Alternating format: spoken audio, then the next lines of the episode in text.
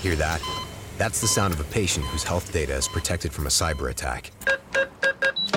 And that, that's the sound of a financial system that's digitally secured from bad actors. Right now, there's an invisible war being fought on a digital battlefield that impacts what we do every day.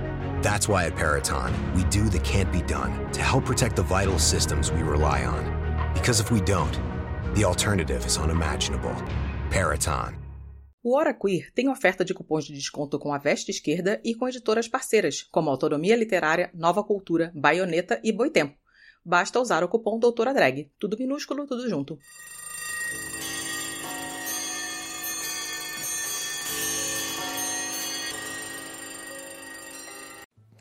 Ah, eu acho que hoje eu quero falar sobre games no canal. Que isso, Dimitra? Tu tá louca? O que, que isso tem a ver com o seu canal? Para de ser doida. Vai falar de taxa de exploração. Mas é só Tem aquela série do Capital que você não terminou até hoje. Tá lembrada? Mas eu vou Cadê terminar. as análises dos clássicos? Mas eu estou fazendo. Muitos ainda. Mesmo que você esteja fazendo alguns. Tem tanta coisa pra você falar e você fica aí querendo falar de games. Games? Vai jogar LOL agora também, é? Meu Deus, a que ponto você chegou, Dimitra? Olha, roda esse vídeo aqui que vocês vão ver sobre o que, que eu vou falar hoje. Destrua o patrimônio público e privado. Ataque templos. Incendeie carros. Crime é mó covardia, dizendo que é opinião quando é homofobia. E tente levar o caos. O Brasil tá no fundo do poço.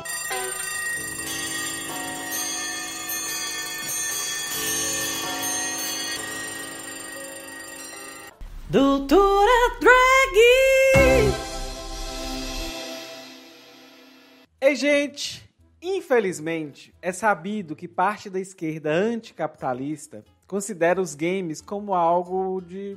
algo menor, por exemplo. Mas tem pessoas que produzem conteúdo e estão, inclusive, dando exemplos positivos para vocês aqui nas redes, né? Vocês já viram aí o Revolu Show, vocês já viram aí a Sabrina Fernandes do Tese 11, a Laura Sabino, tem um gamer de esquerda que eu conheci recentemente na Twitch e outros também, tentando mostrar que os games fazem parte sim do processo que a gente entende como luta de classes e exploração. A melhor lição disso é este livrinho aqui do Jamie, que escreveu, né, Marx no Fliperama. Este é um livro muito interessante e é sobre isso que eu vou conversar com vocês hoje. Antes de ir ao vídeo de hoje, temos aqueles recadinhos de sempre, né? Aproveite, se inscreva no nosso canal, curta esse vídeo, compartilhe com seus e suas camaradas, me siga em todas as redes que é Dimitra Vulcana.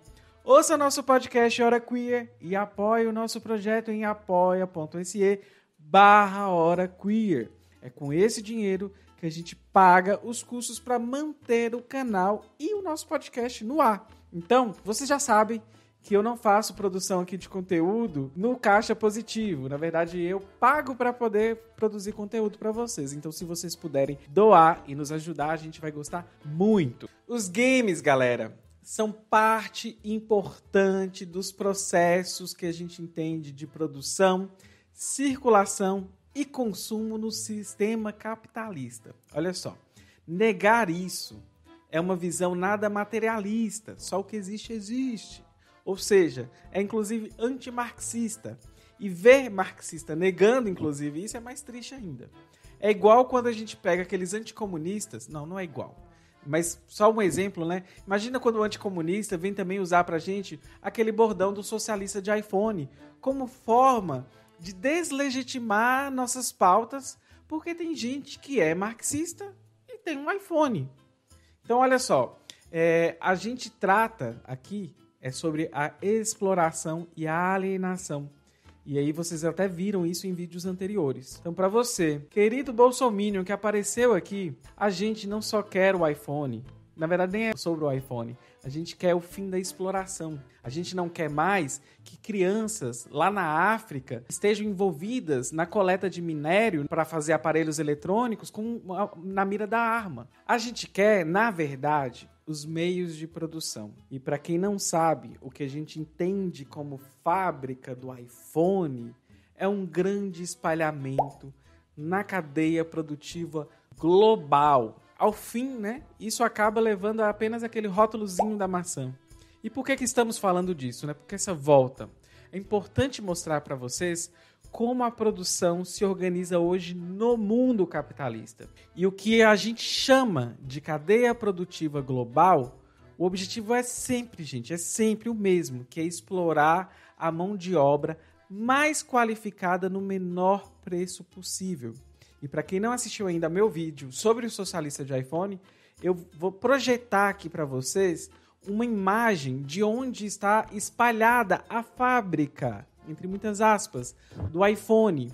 E aí a gente vai seguir para o mundo dos games. Eu dei essa volta toda, inclusive, porque a analogia e a análise materialista passa pela mesma ideia do vídeo que falei da taxa de exploração presente no iPhone. Para além disso, os games, eles nos servem para imaginar também outros tipos de sociedade, como Mark Fisher nos diz, para além do realismo capitalista. Para quem não sabe o que é realismo capitalista, cata só a visão dessa live maravilhosa, eu nunca sei qual lado apontar, que a gente fez aqui no canal. Sobre o mundo dos games, nós temos que pensar que eles são importantes no processo de produção e circulação que fazem parte do modo de produção capitalista. Basicamente, a gente tem que consumo e produção vão se afetar mutuamente no mundo dos games.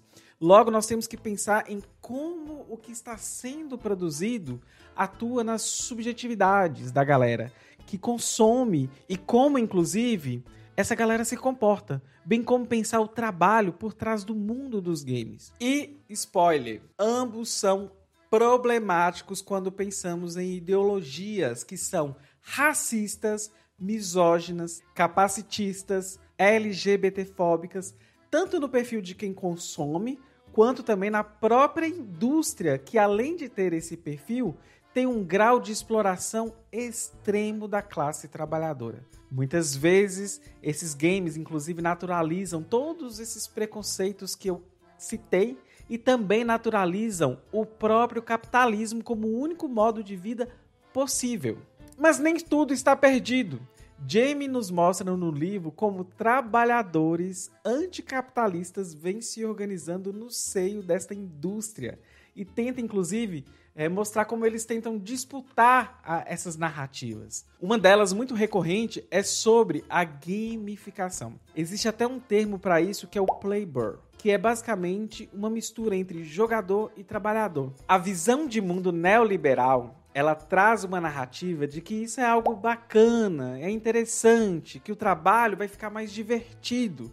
É o processo de gamificação sendo instaurado nos ambientes de trabalho como algo cool, como algo de um criar um estilo de vida bacana, modernoso, que temos como os grandes cases de sucesso dos escritórios, de grandes empresas, como aquela que a gente está aqui neste momento, né? Mas não, não vamos falar.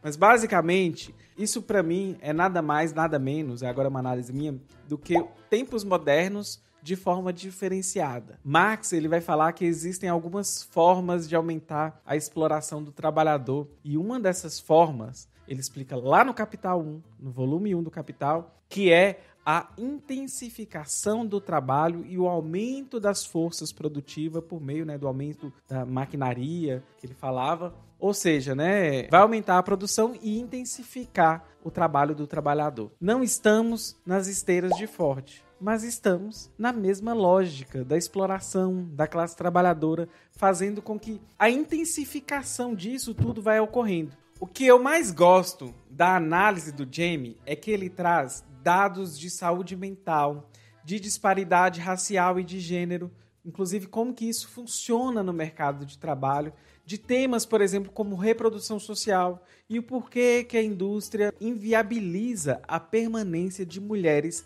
neste mercado de trabalho. Também dá para falar, por exemplo, sobre exército industrial de reserva, que Marx também trabalha lá no Capital. E Jamie vai demonstrando de forma bem fácil para qualquer leitor que não assim não esteja acostumado com uma leitura de análise materialista e vai mostrando como que funciona esse exército industrial de reserva no mundo dos games. Só para você saber, a indústria dos games funciona com um bom número de pessoas desempregadas e facilmente descartadas pelo sistema. Aí volta e meia, algumas são descartadas, por exemplo, em pleno projeto, e aí o projeto é em andamento e a pessoa é jogada para fora do projeto. E isso faz com que a indústria de games sempre tenha pessoas disponíveis para trabalhar, independente das condições. E aí acaba a gente tendo mais pessoas desempregadas na indústria do que pessoas empregadas. E aí as condições de trabalho elas são extenuantes, ao ponto de até as famílias destes trabalhadores suplicarem por melhores condições de trabalho, de tempo, de jornada, de carga horária. E tudo isso acontece com uma esfera de que trabalhar nessa indústria é divertido, mas no fim é só uma outra forma de exploração que adoece e em alguns casos mata trabalhadores. Então, linkando esse vídeo com o do iPhone, por exemplo, a gente vai ver que a exploração já começa com crianças lá na África tendo que coletar minérios do solo sobre a mira de uma arma. Já em alguns países, por exemplo, no seu caso, eu sei que você está se sentindo explorado e você está somente sob a mira do console. Enfim, só para vocês entenderem como que funciona tudo atrás dessa indústria. O que me dá esperança, inclusive a partir disso, é ver que cada dia mais estão crescendo os movimentos de trabalhadores dentro deste meio. É lógico que é difícil deles se organizarem, né? Existe um contra-ataque muito forte da indústria e muito cruel. E essa luta está em várias frentes. Por exemplo, lendo o livro o Marx no Fliperama, lendo o prefácio especificamente, é interessante a gente pontuar que não tem como as lutas dos trabalhadores do mundo de games não envolver também uma luta por narrativas. Não tem como essa luta cruzar, né, e passar, inclusive, pelo que a gente chama de cultura. Nessa hora vocês vão gostar que a Ritinha fala muito sobre isso, né, Rita Borrante. Um exemplo é o jogo Tonight We Riot. Inclusive, a gente jogou aqui no canal, foi com o Zamiliano do Revolu Show, e foi super divertido. É um game produzido pela Pixel Pushers Union 512 e também é distribuído pela Means Interactive. E por que, que eu estou falando o nome deles diretamente? É porque o mais interessante é que é um, um, uma cooperativa de trabalhadores. E aí nós temos um joguinho socialista. Olha que legal. Lá na outra rede, que eu não posso falar o nome por aqui, eu vou voltar a jogar de novo com outros convidados, outros camaradas, ok? Então fiquem ligados. O fim do jogo, inclusive, ele é bem emocionante com a vitória da classe trabalhadora. Outro game que Jamie me motivou a jogar foi o Assassin's Creed Syndicate, que é um jogo que mistura viagens no tempo com momentos interessantes da história, como por exemplo a Revolução Francesa e até mesmo um grande encontro com o querido Karl Marx. É, é bem assim, só que Karl Marx lá é um pacifista e, e acaba ele colocando outras pessoas para realizarem os atentados. São uma dupla, né, de irmãos gêmeos. E aí no jogo esses irmãos eles são caracterizados como anarquistas. Mas o massa do jogo é ver como Marx do mundo virtual buscou dados e a gente sabe que na vida real foi um próprio método de entrevista e busca de informações e relatórios que Marx buscou para mostrar a situação da classe trabalhadora e também fazer uma análise do, central da sua maior teoria, né? Fazer a análise do capital. Teoria valor. Dá para perceber isso lá no jogo. Eu ainda não cheguei nessa parte do jogo, mas eu estou contando aqui para vocês o que eu aprendi com o Jamie. Mas estou jogando lá naquela rede que eu não posso falar aqui. É muito massa, inclusive, perceber como se dá a discussão do mundo dos jogos eletrônicos entender como a indústria se organiza e como está sendo a luta dos trabalhadores na atualidade. Outro ponto importante é ver como o ato de jogar em si tem muitas coisas por trás e uma merece atenção especial. Ainda mais pensando qual é o papel da política nisso. Jamie termina o livro falando por que devemos ter um olhar voltado para os jogos eletrônicos e frisando: é fruto de disputa cultural também, gente porque contém exploração da classe trabalhadora e tem inclusive um poder de movimentar muita grana em escala global. E como já dizia Marx, a ideologia dominante de uma época é a ideologia da classe dominante. Mas já sabemos que isso não é só nos aspectos econômicos. Estamos falando aqui é de como nessas disputas o olhar e as ideias das pessoas de como elas enxergam a sociedade pode estar sendo moldado um ato que parece simples, que é o ato de jogar. Outro ponto que não debati aqui, inclusive, e vale a pena reflexão, é a própria exclusão do processo de consumo de parte da população que não tem nem acesso nem mesmo às oportunidades de ter um console, por exemplo. Aqui, hoje, né, nós pensamos um pouco sobre como ocorre o processo de exploração e circulação e a disputa de sentidos envolvendo a indústria de games. Enfim, acompanhe a gente naquela rede ao lado, não falarei o nome aqui hoje. Assistam ao vídeo sobre a taxa de exploração presente no iPhone. Entrem para o nosso grupo de estudos organizado no Telegram e no Discord. Os links estarão aqui abaixo. E se você quiser apoiar o nosso projeto, você poderá nos apoiar em apoia.se barra. Espero que vocês gostem das reflexões que eu trouxe para vocês hoje, porque eu acho elas muito importantes e sérias. É isso. Beijo. Bye.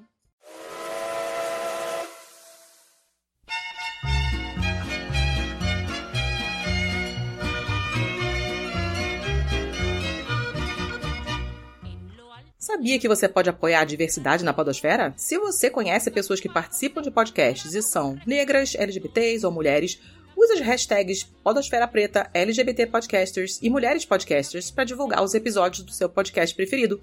O Hora Queer apoia a diversidade na podosfera. Apoia você também. O Brasil está no fundo do poço.